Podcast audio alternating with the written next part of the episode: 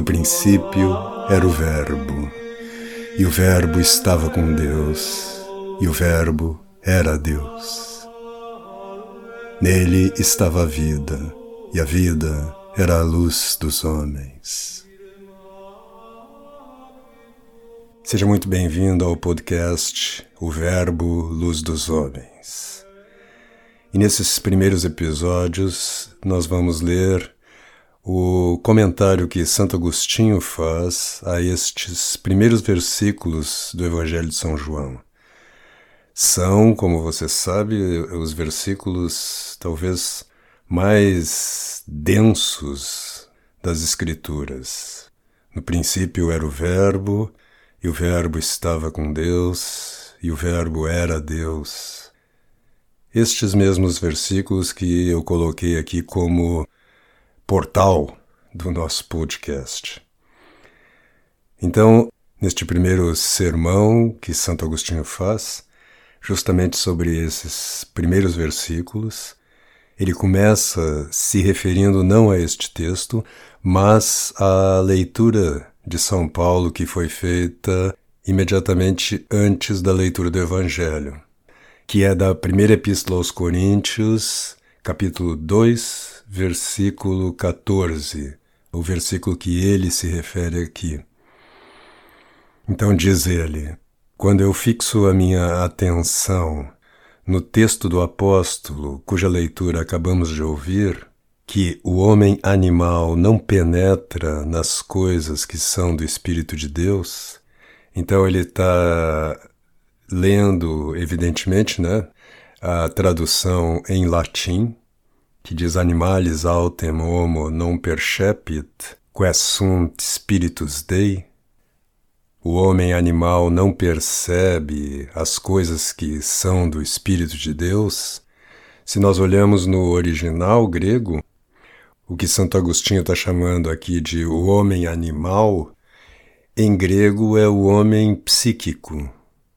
Então aqui nós temos já um primeiro tema de extrema importância, sobre o qual eu venho insistindo aqui no início do curso Arte e Cosmovisão Cristã, que é a distinção entre psíquico e espiritual, entre alma e espírito. Mais para frente nós vamos voltar esse tema aqui em outros episódios, porque eu considero isso um dos pontos fundamentais para a meditação dos cristãos hoje, porque nós perdemos completamente a noção dessa distinção. E isto não é uma coisa que começou há pouco tempo, isso aí começou no final do, da Idade Média. E se estabelece no Ocidente com a obra do Descartes. Então o homem se torna dividido apenas em duas instâncias, né? alma e corpo. É um homem dual, quando na tradição cristã e se você se voltar para as outras tradições, creio que isso é universal. O homem é visto sempre com três patamares, né? três andares, vamos dizer assim, três dimensões é, ontológicas: o espírito, a alma e o corpo. O corpo não é muito difícil da gente compreender o que seja, né? Nós estamos com, eh, fisicamente em contato com ele, nós podemos tocá-lo, e nós, a nossa experiência do mundo corporal é muito imediata. Agora, o psiquismo é que é confundido com o espírito, como Santo Agostinho aqui aponta, né? Ele fala essa distinção entre o sentido carnal, que ele chama também, né? E o sentido espiritual. Mas mais para frente a gente vai voltar a esse tema. Voltemos aqui ao Santo Agostinho. Então, depois de dizer isto, né, que São Paulo fala do homem animal, mas que a gente poderia também pensar do homem psíquico, que é mais fiel à expressão de São Paulo, diz o Santo Agostinho: Ouvindo isto que o apóstolo acaba de dizer, né, que o homem animal, psíquico, não penetra nas coisas que são do Espírito de Deus, eu me dou conta, diz Agostinho, que neste auditório há muitos que só percebem as coisas num sentido carnal e que não têm ainda asas para elevar-se à inteligência do espírito. E aí ele duvida, de uma forma retórica aqui, né? Duvido muito se eu conseguirei expor com a ajuda de Deus ou explicar para vocês segundo a minha capacidade, isto que acaba de ser lido no Evangelho. No princípio era o Verbo, e o Verbo estava com Deus, e o Verbo era Deus. E continua Santo Agostinho. Nisto não penetra o espírito animal. E aí ele se pergunta, de novo, retoricamente, que decisão será melhor nessa angustiosa perplexidade, meus irmãos? A do silêncio? Mas, se eu me calar, a leitura terá sido vã. E o mesmo se eu não explicá-la. A própria exposição é também estéril se não for entendida. Então ele está falando aqui, ó, primeiro que se ele não falar, a leitura terá sido vã. Depois também terá sido vã se ela não for bem explicada, né? Quer dizer, não basta ele ter falado, mas eu preciso ter explicá-la. Não sei se você sabe, mas explicar vem de desdobrar, né? Você desdobra um tecido, você explica esse tecido. Ou seja, uma explicação é uma espécie de desdobramento de um sentido que está muito compacto no texto original. E também termina dizendo: bom, mas não adianta eu ter falado, eu conseguir explicar se você não entender. Então aqui entra o mistério mesmo da inteligência humana e da comunicação humana, né? Santo Agostinho está falando que, primeiro, ele precisa ter entendido o texto, ou seja, a sua inteligência tem que ter captado o sentido do texto. Segundo, ele tem que conseguir traduzir isto que ele inteligiu, entendeu, através de palavras, das palavras adequadas e bem organizadas, vamos dizer assim, né? bem ordenadas. E terceiro, o leitor, o ouvinte, tem que conseguir fazer o trabalho inverso, né? que é, ouvindo essas palavras, captar o seu sentido e inteligi-lo, entendê-lo, ou seja, passar do plano da razão, né, que compreende, vamos dizer assim, ou que dizendo melhor, ordena as palavras e utilizando sua memória, seu aprendizado, né? o sentido já aprendido das palavras, captando essa ordenação, intelige, entende o que o texto está dizendo e, portanto, tem uma compreensão daquele texto que é análoga que é parecida, não é? Que é semelhante à que o Santo Agostinho teve na leitura daquele texto. Aí ele continua dizendo que também sabe que há muitas pessoas no auditório que não precisariam dessa explicação porque elas mesmas já captam, né, já entendem o sentido do texto e que ele teme perder o tempo dele empregando especialmente com as que não entendem. Então ele se sente, vamos dizer assim, é, perplexo. Quer dizer, falar do texto para pessoas que ou não precisam dessa fala, dessa explicação porque já o entenderam, ou para pessoas que não conseguem entender. Então seria inútil falar do texto. E aí ele apela aqui para a misericórdia divina, para a ação divina, dizendo: a minha confiança está na assistência da misericórdia divina, que fará com que eu satisfaça as necessidades de todos e que cada um compreenda o que está ao seu alcance. A mesma lei segue quem fala sobre os mistérios. Não diz mais do que aquilo que pode. Explicá-los como na realidade eles são supera toda a capacidade.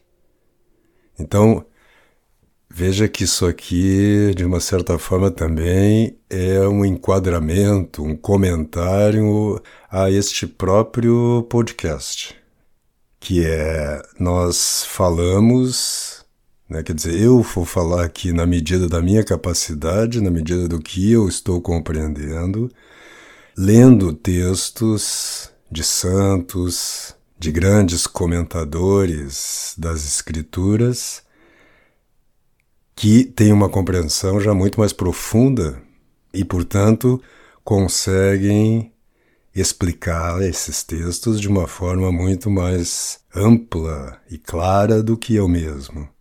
E ainda os próprios textos da Escritura, que são comentados, também têm uma densidade maior ainda. Porque, ó, veja, ele diz logo depois aqui, ó, não temo afirmar, meus irmãos, que nem o próprio São João disse o que é, mas como ele pôde dizê-lo. É um homem o que fala de Deus. Deus o inspirava, é verdade, mas não deixava de ser um homem. A inspiração fez com que ele dissesse algo. Sem ela, ele teria simplesmente emudecido completamente. Mas, pelo fato de um homem ter recebido a inspiração, isso não quer dizer que ele tenha dito tudo o que o mistério é, mas somente o que o homem pode dizer.